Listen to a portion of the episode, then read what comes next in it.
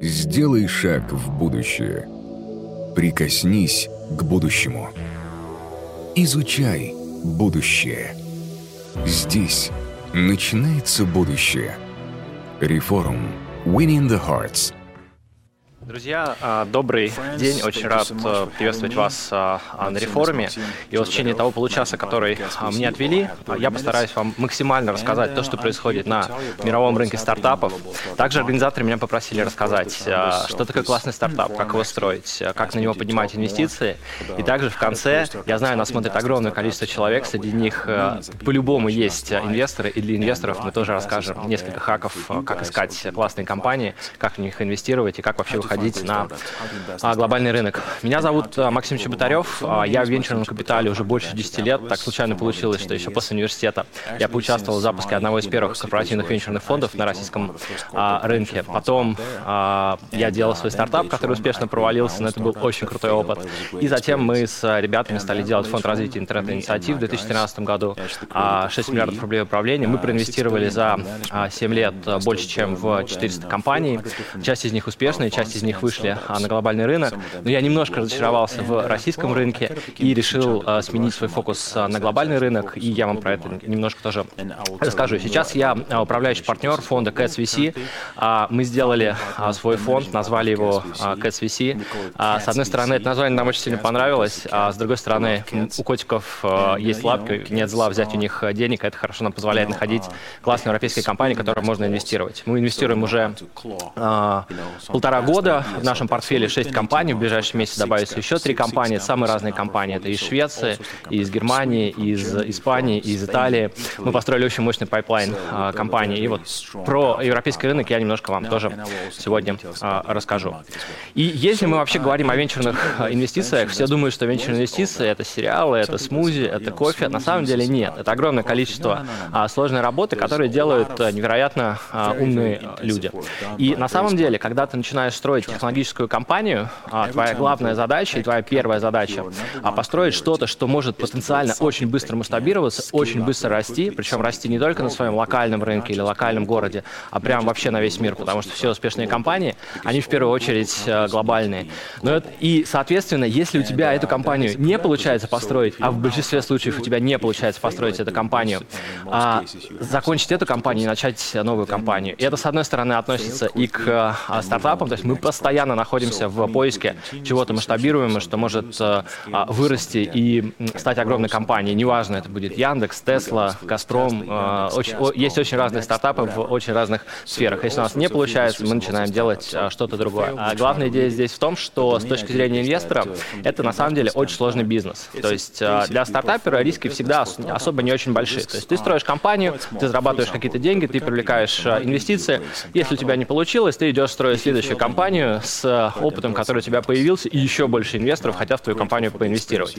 Ну, потому что за э, одного битого э, трех предпринимателей, которые еще не запустили свой бизнес, э, дают. Для инвестора это совсем другой бизнес. И многие говорят, что венчурные капиталисты забирают большие доли, очень сильно лезут э, в управление, слабо помогают компаниям, но на самом деле наш бизнес очень, очень грустный.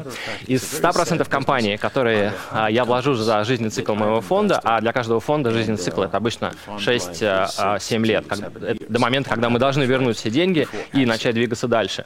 А, так вот, минимум половины компании, в которой я вложусь, она умрет. И это при том, что а, мы делаем много аналитики, мы много общаемся с предпринимателями.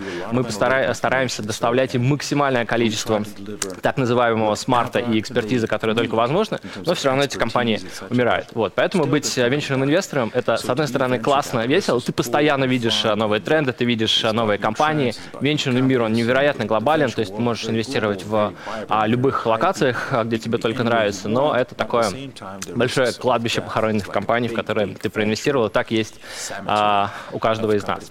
Но при этом без венчурного капитала многие говорят, мы можем построить компанию сами и не будем брать никогда никаких венчурных инвестиций. Да, но мир, к сожалению, таков, что технологическая компания, компания, которая потенциально очень а, быстро растет. Так вот, если мы не растем быстро, то, соответственно, огромное количество конкурентов, а, которые появляются вообще в любом сегменте рынка, они тебя сжирают, и это сделать невозможно. Соответственно, нужны венчурные капиталисты.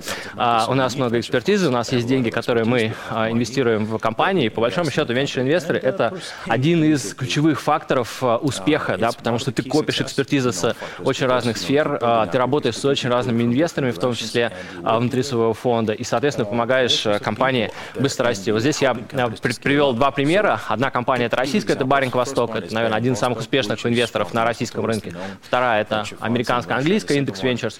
Так вот, все большие компании, которыми вы пользуетесь, неважно, это Apple, это какие-то приложения вроде Flow, они так или иначе поддержаны а, венчурными капиталистами и а, венчурными инвесторами. И давайте немножко расскажу вообще про венчурный капитал, а что с ним происходит. Мы всегда говорим, когда говорим про венчур, все-таки в глобальном разрезе. Почему? Потому что Россия очень крутая страна для того, чтобы здесь жить. Это крутая страна для того, чтобы строить сложные технологии, но а, к сожалению, а, наш рынок не самый большой, не самый популярный в мире а, с точки зрения денег, плюс кириллица добавляет определенное количество сложностей. И ну, с венчурной точки зрения огромное количество русскоязычных предпринимателей сейчас строят свои компании и в Европе, и вообще на всех континентах, и в Америке, и в Латинской Америке, и, в Австралии, но при этом, там, условно, российский рынок не очень интересный, и на российском рынке очень тяжело заработать, поэтому, поэтому инвесторы всегда стараются идти а, на глобальный рынок. Так вот, если говорить про глобальный рынок, Венчурный капитал чувствует себя просто великолепно, никогда не было лучше. Несколько причин. А, первая причина – это то, что все мировые правительства а, напечатали очень большое количество денег, раздали их людям, а, но людям досталось, понятно, минимальное количество, большая часть досталась крупным фондам, крупные фонды вложились в венчурные фонды, венчурные фонды или хедж-фонды помогли стартапам, которые стали очень большими, выйти на IPO. Что такое IPO? Это когда у нас компания очень большая, с выручкой сотни миллионов долларов, и она свои акции начинает продавать на какой-то из бирж. Обычно это или Нью-Йорк, это NASDAQ, а, или это лондонская биржа. Ну вот э, два таких э, основных варианта. Вот. И все вот а, ковидные года, благодаря вот этому большому количеству денег, капитала, большому количеству компаний, которые появились, произошло огромное количество IPO, много компаний вышло на рынок, но самое главное то, что когда компания компании выходят на рынке, а эти деньги так или иначе возвращаются в систему, они возвращаются в фонды, они возвращаются в стартапы. И сейчас, вот по моим внутренним ощущениям, а, вообще в мире такого количества стартапов, как а, сейчас, наверное, не было примерно примерно никогда. Вот. И, соответственно, с тем, что растет количество IPO, растет рынок а, стартапов, появляются новые сегменты, о которых мы сейчас поговорим, а, у нас а, венчурный капитал никогда не чувствует себя лучше. И что очень приятно, ты приезжаешь а, в любую локацию, неважно, это в России, или ты приезжаешь в Вильнюс, или ты приезжаешь в Берлин, все вокруг говорят о, о стартапах, как классно их а, делать и почему это а, о, о, очень а, крутая история. И если говорить вообще про то, во что сейчас сейчас а, инвестирует, есть несколько супертрендов. Я когда готовился к этой презентации, а, некоторые из них я даже для себя а, не, немножко нашел, да, потому что мы концентрируемся в основном на том, что связано с логистикой и с финтехом, и ты вот как вот эта вот лошадь, а, которая не видит ни вправо, ни влево, когда начинаешь смотреть на мир шире, это, это супер интересно. Соответственно, в первую очередь, очевидно, да, а, вырос а, сектор а, e-commerce, а, людям нравится заказывать а, товары онлайн, онлайн, люди готовы платить э, за доставку, ну и, соответственно, появились огромные компании э, на, в этом сегменте. Хотя, казалось бы, в Европе очень большой Amazon, э, очень большие другие игроки, но при этом, когда ты находишь какую-то вертикаль, например, как компания Mana Mana, это компания изначально французская, сейчас они работают и в Великобритании, и в странах рядом, но на самом деле очень простая история. Вещи, которые нужны для дома, для дизайна, и эта компания сейчас уже стала единорогом. Вот. В Европе такой же тренд появился. У нас это давно как разумное потребление, когда ты вещи продаешь, а не просто куда одеваешь. И вот, например, Валапоп — это фактически аналог российского Авито. Там по многим сегментам Россия находится впереди планет всей. Но это я чуть-чуть побольше расскажу.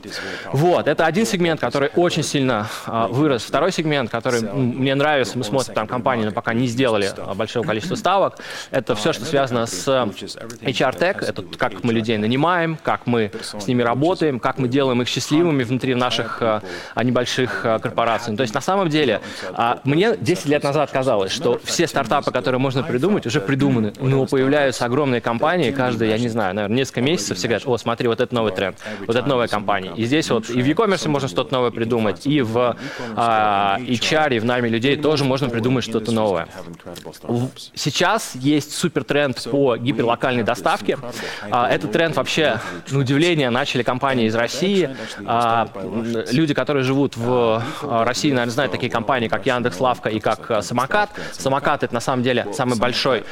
Этот сегмент называется Dark Store, то есть темные склады. То есть, когда ты в течение 20 минут получаешь продукты из каталогов обычно в 2-3 тысячи э, наименований и ну, как будто тебе просто не надо ходить в магазин, тебе не нужно ходить в пятерочку или в какие-то другие места. Этот сегмент э, изначально появился в э, Турции еще в 2015 году. Это как компания Getter. Но тогда все думали, блин, кому нужна доставка за 15 минут. Но оказалось, что с пандемией она нужна всем. В Европе огромное количество единорогов. Это компания Gorillas, это компания Flink, это компания тот же самый Getter, которая стала расти очень быстро именно вот, когда, когда случилась пандемия. И очень приятно, что этот тренд пошел из России. То есть мы в России показали, что доставка может быть очень удобной. А, действительно, есть вау-фактор, когда тебе продукты привозят до 15 минут, и очень сильно меняются пользовательские предпочтения. То есть они не ходят в магазины, они хотят пользоваться доставкой. И вот в этом сегменте только за последний год проинвестировано 10 миллиардов э, долларов. Только в Европе. Это очень крутой растущий рынок. У нас там тоже есть э, две ставки. И мне прям нравится руками наблюдать, как эти компании растут до своих первых тысяч заказов и а, десятков а, а, дарксторов. Это, интерес, это интересный рынок, это вот такой вот новый тренд. И на самом деле такая вот гиперлокальная доставка, она касается не только продуктов, она стала касаться и других сегментов рынка. Вот, например, в Москве сейчас есть, ты можешь заказать телефон, тебе его привезут в течение часа, это будет автоматизировано, это будет абсолютно повторяемый процесс. Европе это еще только предстоит пережить, но вот в каких-то сегментах мы прям впереди планеты всей. Ну и, наверное, немножко заканчивая про тренд, тренды. А, очень крутая история. Это все, что связано с финтехом, все, что связано с работой, все, что связано с а, будущим работы. А, те компании, которые здесь перечислены, это компании, которые, с одной стороны, позволяют а, платить а, а, сотрудникам а, деньги проще. А, другие компании позволяют давать виртуальное ощущение при удаленной работе, что как будто бы ты находишься в офлайне. Я лично не очень верю в удаленные работы, во все такие сервисы, но они очень быстро растут. Я надеюсь, что мир быстрее будет возвращаться к нормальной жизни чем это происходит а, сейчас. И у нас это не очень видно, но в Европе нереально развивается рынок э, экологических а, стартапов, все, что связано с экологией. Но это не просто а, как а, давайте сделаем мир лучше, а это очень продуманные системы. Например, Octopus — это ребята, которые занимаются зеленой энергетикой, но при этом это не просто какой кусочек мы даем ветер или мы даем только солнце, ну, потому что невозможно построить на ветре или на солнце какую-то адекватную систему. Мы видим, потому что сейчас происходит с энергетическим рынком а они смотрят на много систем, которые в э, зеленой энергетике, которые могут э, потенциально а, заменять друг другу.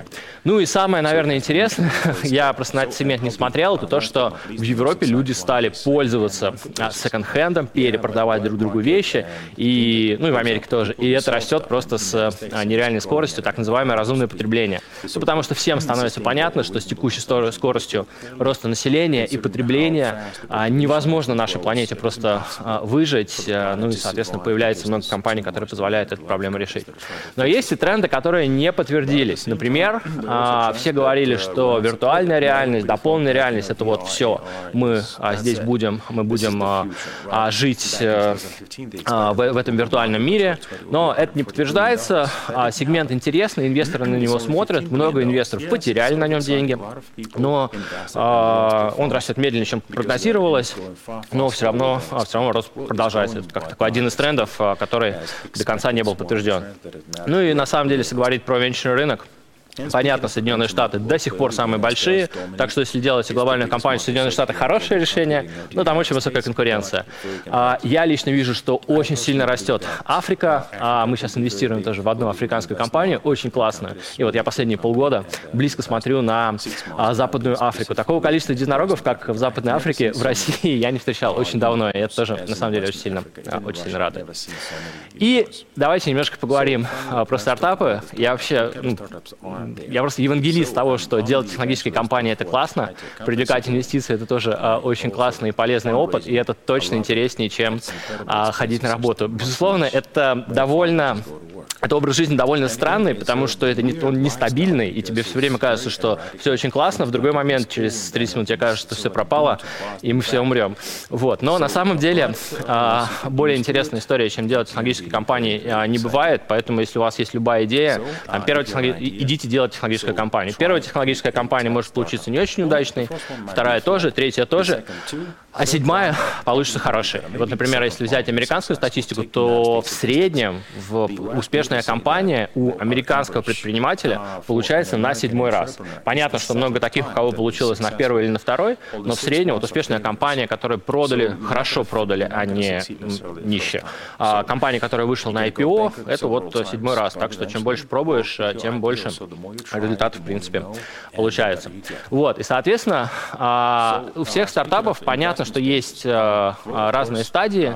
А, Все, что я хочу вас призвать, это то, что а, на стадии, когда у вас еще ничего нету, не надо а, искать инвестиции. Это не инвестиционная стадия, не бизнес-ангелы, не венчурные фонды, ни кто-то еще особо на такие компании не смотрит. То есть обычно там инвестируют так называемые 3F, это основатели, семья и друзья. Ну, еще в английском там есть fools, дураки. Но я считаю, что в венчурном капитале все, кто инвестирует, они очень классные, даже если теряют деньги, то это ничего, ничего, ничего страшного а, в этом нет. Наверное, главная мысль, которую я в принципе, хочу донести, это то, что а, самое главное в компании это не инвесторы, с одной стороны, а клиенты и а, та выручка или то изменение мира, которое эта компания делает. И, соответственно, когда все вот эти компоненты есть, то тогда в компанию приходят и инвесторы, и в компанию приходит рост. И вот рост — это самое главное. А если отмотать вообще в самое начало моей презентации, да, помните, что если у нас что-то получается, что быстро растет, это круто. Если у нас оно это не растет,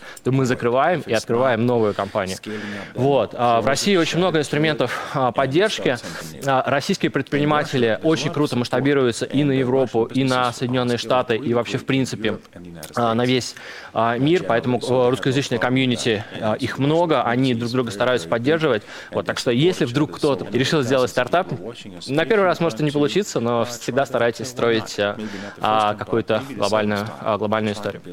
Но глобальные истории, с одной стороны, хорошо, когда ты их строишь работаешь в правильном сообществе, то есть э, успешные предприниматели, которые тебе рассказывают, что а, вот эту компанию можно построить вот так, а клиентов можно взять э, вот здесь, а технологическое решение потенциально может быть э, такое.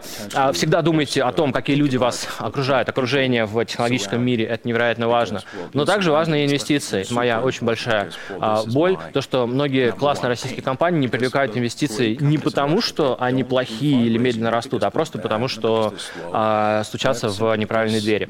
Вот, поэтому всегда нужно здраво оценить, на какой стадии компания. Если, условно, компания еще маленькая, у нее там выручка в десятки тысяч долларов или сотни тысяч рублей, то понятно, что это будут какие-то частные инвесторы, которые находятся а, где-то рядом с вами, и нет смысла тратить время, стучаться в венчурные фонды, нет смысла участвовать в никаких конкурсах. Э, раскрою вам секрет, многим, наверное, моим коллегам это не понравится, но все стартап-конкурсы — это бесполезно. Лучше искать клиентов и с ними разговаривать.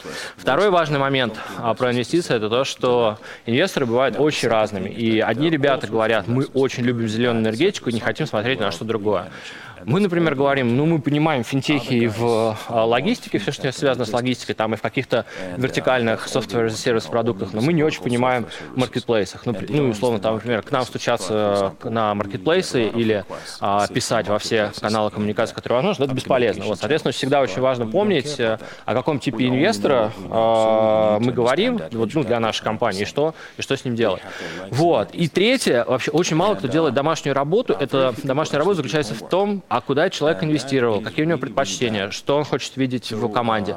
Там есть какие-то инвесторы, которые почему-то говорят, что мы хотим инвестировать только в а, команды, где есть там минимум а, 2-3 а, сооснователя, которые строят компанию. Кто-то говорит, а мне нравится один. Кто-то говорит, мне нравится финтех. Ну, всегда вот эту работу а, нужно делать. А, и а, самое главное в этой работе – это системность. По большому счету, построение компании… Я, я сам очень несистемный человек. Мне тяжело говорить про системность, но мне пришлось полюбить системность, если ты хочешь классно инвестировать. Потому что строить фонд, по большому счету, то же самое, как строить стартап. Ну и вот, и системность, она очень простая. Системность, когда ты строишь стартап, это то, что я хочу, чтобы у меня было больше клиентов, я хочу, чтобы у меня были инвестиции. Как этот процесс будет выглядеть системно, да, то есть рост, а, где а, моя стратегия, как я иду клиентам, а, где моя стратегия, как я ищу инвесторов, и на самом деле все супер просто. Да, по инвесторам мы сделали список, мы сделали материалы, мы посчитали нашу модель, причем модель это не бизнес-план, не какие-то сложные вещи, всем просто хочется видеть, окей, где наша компания растет, почему потенциально эта компания растет, и что нам сделать для того, чтобы эта компания росла, и когда у нее закончатся деньги. То есть вот финансовая модель, она исключительно про это. Сейчас появилось много сервисов, которые делают э, ребята, бывшие очень успешные предприниматели. А, они рассказывают, как делать а, финансовые модели. Вот, соответственно, очень ограниченное количество документов. Нужно для себя внутри компании сформировать видение, куда растет моя компания, и самое главное, зачем она растет, и системно пойти по инвесторам. Ну и все. Вот э, кто делал такие системные шаги, я ни разу не встречал, чтобы у этих людей не получилось э, привлечь денег. Потому что в российской действительности очень много крутых э, инвесторов, ну, ребят, которые и в госкорпорациях могли поработать, там тоже есть прикольные чуваки, э, и в банках, и свои технологические компании построить. А, но при этом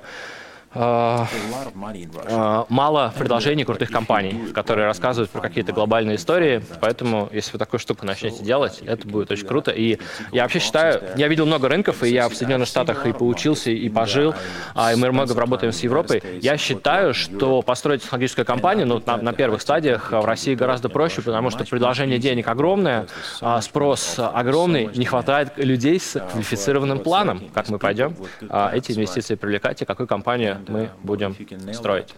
Вот. Этот артефакт, я его оставлю а, вам. Соответственно, а, для каждой стадии, а, когда мы что-то делаем, необходимы разные элементы, которые нужны. То есть, на самом деле, когда ты запустил компанию и делаешь первые продажи, какая-то сложная финансовая модель, что с нами будет через 5 лет по методике Монте-Карло, она не нужна, она бессмысленна. Вот, соответственно, всегда важна стратегия, всегда важен рост, и всегда а, всем инвесторам очень интересно смотреть, а что происходит а, у компании с выручкой, как она будет расти, за счет чего она будет расти. Поэтому всегда мы задумываемся о трех вещах. Первая вещь – это с кем мы строим эту компанию и почему эта компания классная. Второе – это а, как сделать так, чтобы эта компания а, быстро росла, и третье, где а, классные клиенты. Все остальное, оно найдется в целом, в целом само. Вот, так что очень просто с инвесторами, их много. Многие люди, кстати, которые говорят, что они инвесторы, на самом деле они, они инвесторы, поэтому всегда нужно делать домашнюю работу и проверять, есть ли у человека инвестиции. Соответственно, мы анализируем рынок, строим крутую компанию, готовим качественные материалы, а это очень просто. Сейчас экспертизы много много компаний помогают э, очень активно а, друг другу. Всегда можно спросить, э, всегда можно пойти в какой-нибудь э, акселератор. А, даже в отдаленных городах от центральной части России очень много экспертизы, как все эти штуки делать и всякие классные обучающие программы. Вот. И если вообще говорить про оценку бизнеса, как вообще все говорят, а как мне оценить свою компанию? Да никак. Как договоришься? А, потому многие инвесторы, особенно из банковского рынка, любят использовать сложные инструменты. Это не так. Э, деньги, э, все остальное – это следствие хорошего продукта и быстрого роста. Вот. И все вот эти сложные модели, а, сложные расчеты, какие-то а, бюрократические процедуры – это все бесполезно. А, всем нравятся очень простые э, вещи. Первое – то, что продукт должен быть залипным. Ну, то есть залипным — это когда я беру какую-нибудь новую CRM, или я когда-нибудь беру, беру какой-нибудь marketplace для поколения Z, ну, вот, типа раньше, которых вот мы рассматривали в презентации, мне хочется им пользоваться, им пользоваться, потому что он просто а, прикольный. Вот, нам нравится, когда еще большой рынок, когда потенциально хорошая экономика. Ну, потому что построить компанию, которая бесконечно генерит а, убытки, очень просто. Вы можете посмотреть на компанию Uber, хотя она публичная, большая, а с ней все очень классно, но по большому счету это такая машина, которая а, генерит э, а, убыток. Ну, то есть они продают доллар за там 70 или 80 центов, я вот сейчас а, не помню. Вот. Но большой рынок и потенциально хорошая экономика где-то в будущем сделает компанию эту большой. Вот. Очень нравится, когда основатели понимают, почему они строят эту компанию. А, с технологическими стартапами не бывает так, что ты строишь что-то в отрыве от, своей экспертизы. Ты всегда строишь что-то, что э, или проблема, которую ты хочешь решить, или идет из твоего опыта. Поэтому вот этот вопрос, почему основатели этим э, занимаются э, и какие отношения внутри команды, ну, для меня это, наверное, ключевой вопрос, э, который я всегда спрашиваю. У меня есть наша любимая компания в портфеле, компания e это эстонцы, в них инвесторы, а практически вся Skype, э, так называемая мафия, ребят, которые делают PipeDrive. Вот, основатели делают ERP-шку для средних и малых фермеров. Казалось, ну, ERP — это система по тому, как ты управляешь оборотом, как ты управляешь фермой. Оказалось, что для ферм, которые меньше 600 гектаров, у них нет своего агронома, и им это практически невозможно делать. Вот, они пошли это делать, когда увидели, как их родители а, с фермой где-то в Эстонии сражаются вот со всеми а, аспектами государственного регулирования и решили запилить продукт. Ну, компания очень круто растет. А, они как раз недавно закрыли новый раунд э, финансирования. И вот я бы, наверное, во всех компаниях, которые а, мы смотрим, ищу какую-то такую историю, почему основатель этим занимается или почему он будет а, самым крутым а, в этом а, сегменте. Вот, и про инвестиции, еще раз, все, всегда, все, что связано с технологическими стартапами, это выглядит как воронка. От того, как мы инвестируем в эти компании, до компаний, которые продают продукты своим клиентам. То есть чем больше инвесторов мы поговорили, тем выше вероятность, что что-то классное что-то классное произойдет. На самом деле есть э, самая большая проблема, которую мы должны решить, это то, а, каким образом и в какие компании мы инвестируем, то есть наш инвестиционный тезис. Можете про это загуглить. По-моему, я про это писал несколько статей. Дальше наша задача, когда мы говорим, что мы инвестор, на нас начинает падать огромное количество компаний, самых разных. Большинство из них не очень квалифицированы. И лучшие сделки, они приходят так или иначе от других инвесторов. То есть необходимо дружить с другими инвесторами. Ну и, соответственно, для того, чтобы отсекать вот этот вот а, огромный поток а, технологических компаний, есть очень простая методология, она называется 6 Т, вы спросите, почему Т? Ну, потому что на английском, если все эти слова перевести, они будут на Т. По-русски у меня никак не получилось, чтобы это все получилось с одной буквы. Вот, соответственно, мы должны смотреть на шесть основных а, параметров, и из этих шести основных параметров в каждом у нас а, должно быть понимание, почему мы идем, да, то есть какая команда там нравится, а, какой рынок нам нравится. Есть инвесторы, которые любят рынки, которые давно сформировались, и с которыми понятно, что делать. А есть инвесторы, которые говорят, мы только в новые рынки, вот мы идем в какие-нибудь технологии, связанные с криптой. Такое бывает. Там, какой сегмент технологий нам нравится, а, какой traction компании нам интересен. Я, например, вот считаю, ну, считаю, что в сфере логистики там мы можем проинвестировать компанию без выручки, но если, ну, или с а, небольшой выручкой, если она делает какой-то новый тренд. В каких-то продуктах, связанных с SaaS, очень хочется видеть компанию, которая зарабатывает, ну, например, там, от э, миллиона евро в год. Дальше мы смотрим на тренды. Венчурный бизнес – это как TikTok. Это история про тренды. Сейчас все бегут в логистику, все по всему миру берут, бегут в зеленую энергетику. Для американских фондов сейчас тренд бежать в европейские компании и компании в Великобритании. И вот все бегут, как стадо. Возможно, заработаем, возможно, нет, но посмотрим. Вот, соответственно, а, за трендами надо следить, но надо аккуратно. А, например, VR AR, а, первые инвестиции были еще в середине 90-х, понятно, что тогда технологии были еще не здесь. Ну и, соответственно, условия. Какая цена компании вам интересна, хотите ли в эту компанию инвестировать. И базово, базово, вот если опускаться на совсем уровень а, вниз, мы смотрим ровно на а, три вещи. Команда, классно ли она, рынок, есть ли он, и можно ли там построить классно большую компанию, и чтобы у нас ее купили. Я не сказал это нигде в презентации, но, кстати, у инвестора только один способ заработать. Миллион способов потерять деньги и один способ заработать.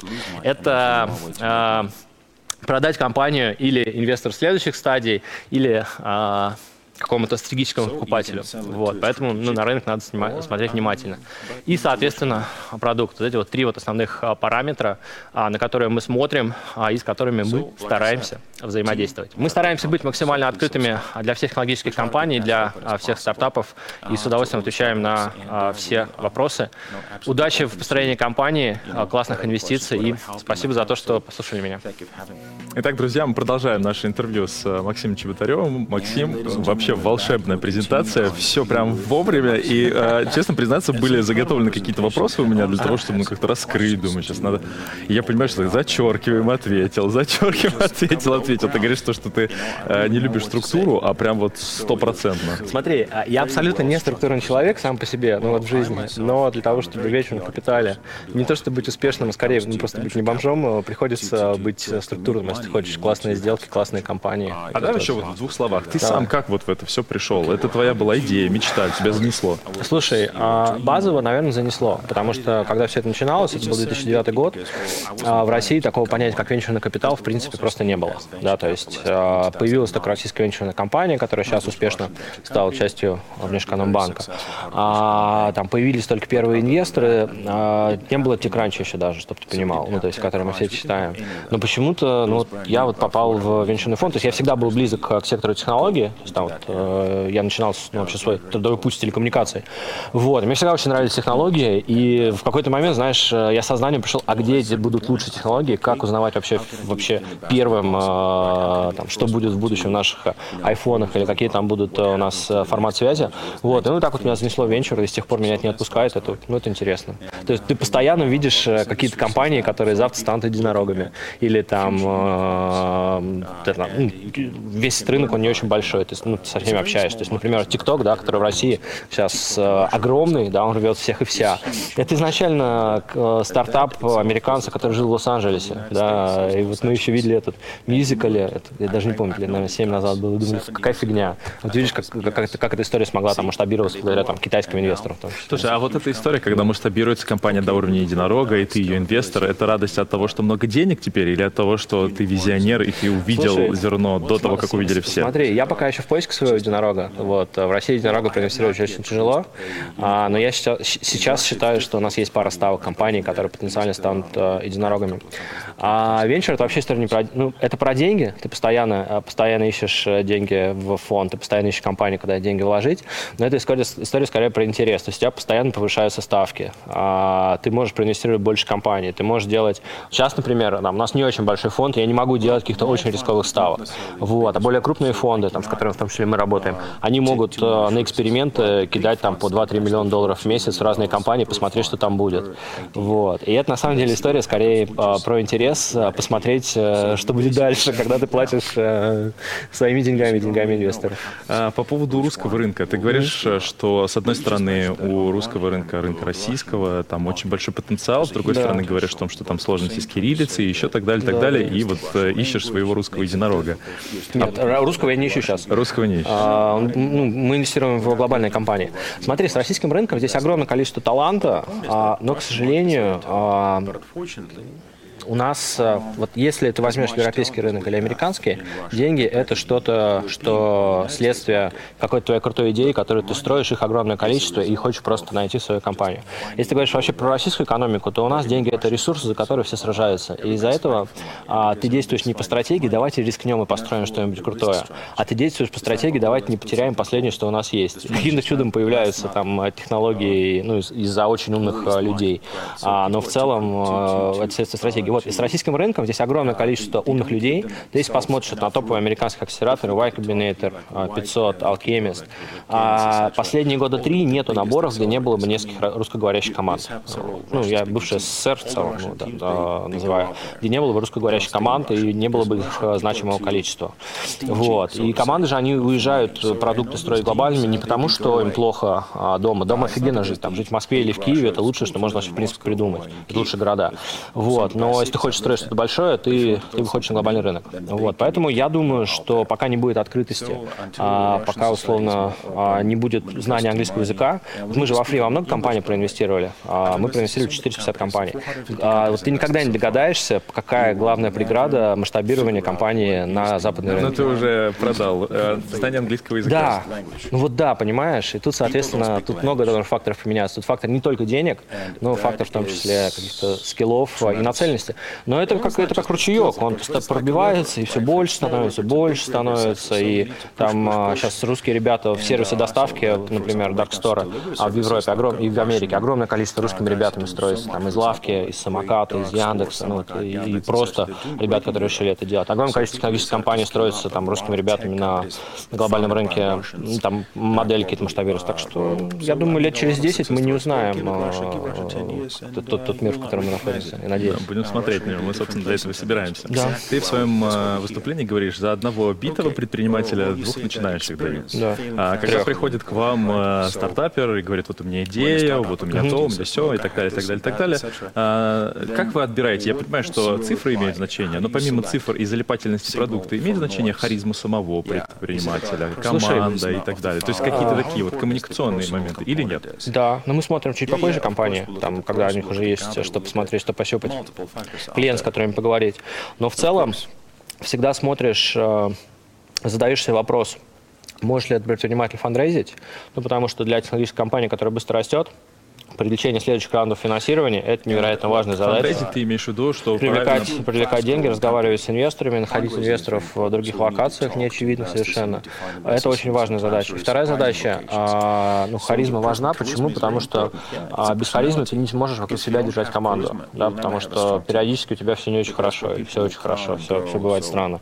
Вот, поэтому мы смотрим, и какие взаимоотношения внутри команды, есть ли какие-то конфликты. Но даже это не спасает. Ну, то есть э, бывает корпоративный конфликт, ты проинвестировал, потом оп, корпоративный конфликт. Вот, потому что ну, все находятся в стрессе, все очень много работают, э, делают это в течение долгого времени, ну и, соответственно, ты не всегда это можешь э, предусмотреть. То есть это те самые риски, которые берет Ну на это, себя э, ну, это риски, которые берет на себя венчурный инвестор, причем это риски, которые невозможно предусмотреть. Ну, то есть в российском венчуре много банкиров, которые думают, ага, мы сейчас всех прогоним через психологические тесты, и все будет хорошо. Но это не работает, потому что когда ты начинаешь команда прогонять через психологические тесты, говорят, ты инвестор больной, мы пойдем э, к другому нормальному, э, и ну, я никого не хочу обидеть, но просто ну, ты всегда находишься в балансе, а, дать денег э, в классную компанию или же э, найти, э, или же построить сложный бюрократический процесс. ну. А по поводу классных компаний, в какие сферы чаще всего инвестируют, кроме IT? Или сейчас Ой, э, слушай, а сейчас, всё IT? а сейчас на самом деле все так или иначе является IT. Вот, например, ребята, которые делали Лавар, сейчас построили компанию iFarm. А, я не знаю, почему она мне вспомнилась, но это же просто фактически делать вертикальные фермы для выращивания а, продуктов, где так или иначе контролируются технологиями. Там все, что связано с энергетикой, то же самое, это так или иначе а, IT. Все, что связано с долголетием, это же тоже ты строишь продукт или делаешь молекулы на основании каких-то данных а, огромного количества, которые у тебя есть. Вот. И в современном мире а, любая компания большая, которую ты посмотришь, там возьмем там Fortune 500, там все 500 так или иначе будут говорить, мы технологическая компания, которая занимается добычей нефти, ну условно, или э, разработкой новых семян, ну или что-то еще. Вот. Так что мы сейчас живем в мире технологий, и все, все, все IT. А если говорить про сегменты, Очень сильно сейчас растет все, что связано с а, таким более-менее разумным а, потреблением, а, переиспользованием а, товаров.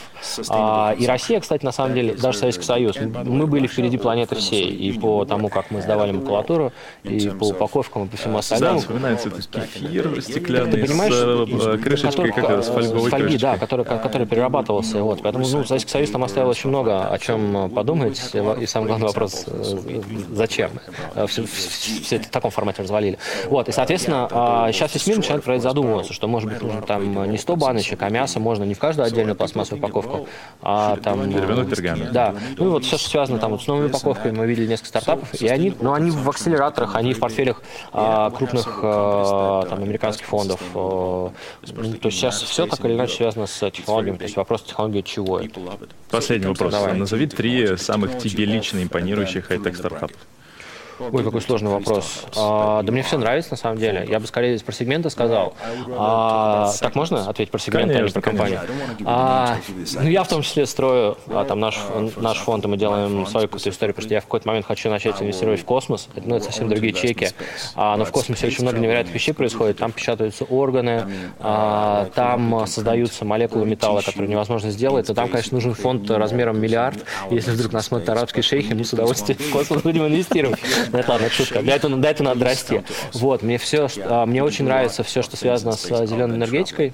А, И мне все, что- и мне нравятся компании, которые вот связаны с а, коммуникацией, с новыми технологиями передачи данных. А, То есть то, что мы сейчас, это не менялось 50 лет. Ну, то есть фактически там наш вот этот 5G, это разработка 60-х. То есть концептуально каких-то новых вещей а, их не происходит. Но я уверен, что здесь должен быть какой-то прорыв. Не знаю, как в этом Стартреке, помнишь, подпространственная коммуникация, вот это вот все. И вообще фантастика, она очень много мыслей дает Ну. э, про сегменты. Вот. И многие, кстати, венчурные инвесторы, вообще все, особенно вот мои американские друзья, все очень любят читать это фантастика. У нас там прям отдельные чатики есть. Э, типа, а вот смотрите, что написано. Появилась. Теперь у них дополненная реальность. Они теперь про эти очки разговаривают. Ну, там скорее, знаешь, вот а, в чем крутая фантастика, это то, что а, писатель сидит и моделирует модель взаимоотношений в будущем. Потому что же главный вопрос — это не какие технологии будут, а как мы с этими технологиями будем вместе жить и выживать. Вот это, это главное. И самое удивительное, что некоторые фантастические книги там 70-х годов да? открываешь, читаешь так, это же вот оно. Так от, открой Стругацких. Или открой эту, господи, Кинзадзу, или все, все, все, что угодно. А, это, это все было описано 50 лет назад. Просто читать надо было внимательно. Да здравствуют писатели, венчурные инвесторы и стартаперы. Спасибо, Максим. Сделай шаг в будущее. Прикоснись к будущему. Изучай будущее. Здесь начинается будущее. Reform Winning the Hearts